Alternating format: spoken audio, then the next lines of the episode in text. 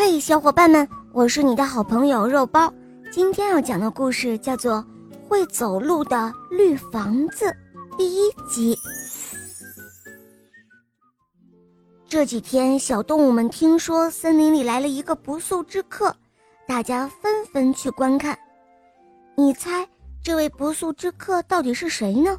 哇，原来它是一座木头结构的两层房子。从外表上看，这座房子年龄应该挺大的。那到底它有多大年龄呢？它又是从哪儿来的呢？它又为什么到这儿来呢？森林里许多闻讯而来的小动物都在问这位不速之客这几个问题。奇怪的是，这座房子一直都默不作声，它没有回答。更令人奇怪的是，这座房子它会走路，一直在走。小动物们追得慢一些，它呢也就走得缓慢一点儿。小动物们如果追得快一些，它呢也会走得快一些。这座会走路的房子好像正在努力地避开大家。不过，在这大大的森林当中。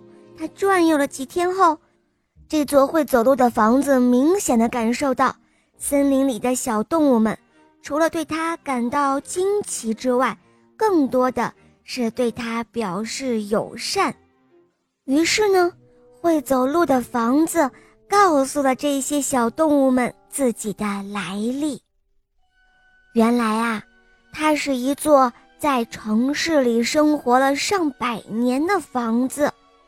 由于在他身边不断的生长出的几层高楼大厦，几乎全部剥夺了他享受温暖阳光、呼吸新鲜空气的权利。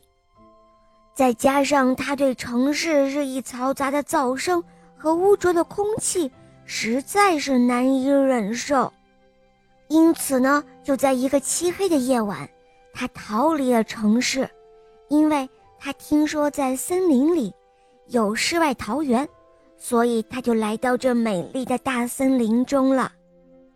哦，我说的都是真的。我来到这大森林，只是想呼吸几口新鲜空气，享受几天温暖的阳光。会走路的房子很真诚地说道：“那你刚开始为什么要避开我们呢？”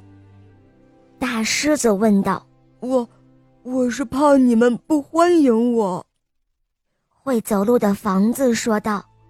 但我更害怕城市里面的人知道我在这儿，然后过来找我。会走路的房子停了一下，又说：“毕竟在城市里还是有一些人很关心我的。”听了会走路的房子所说的一切，动物们的疑惑和不解。顿时烟消云散了。好了，小伙伴们，第一集呢就讲完了。你们来猜一猜，这个房子在森林里能够过得开心吗？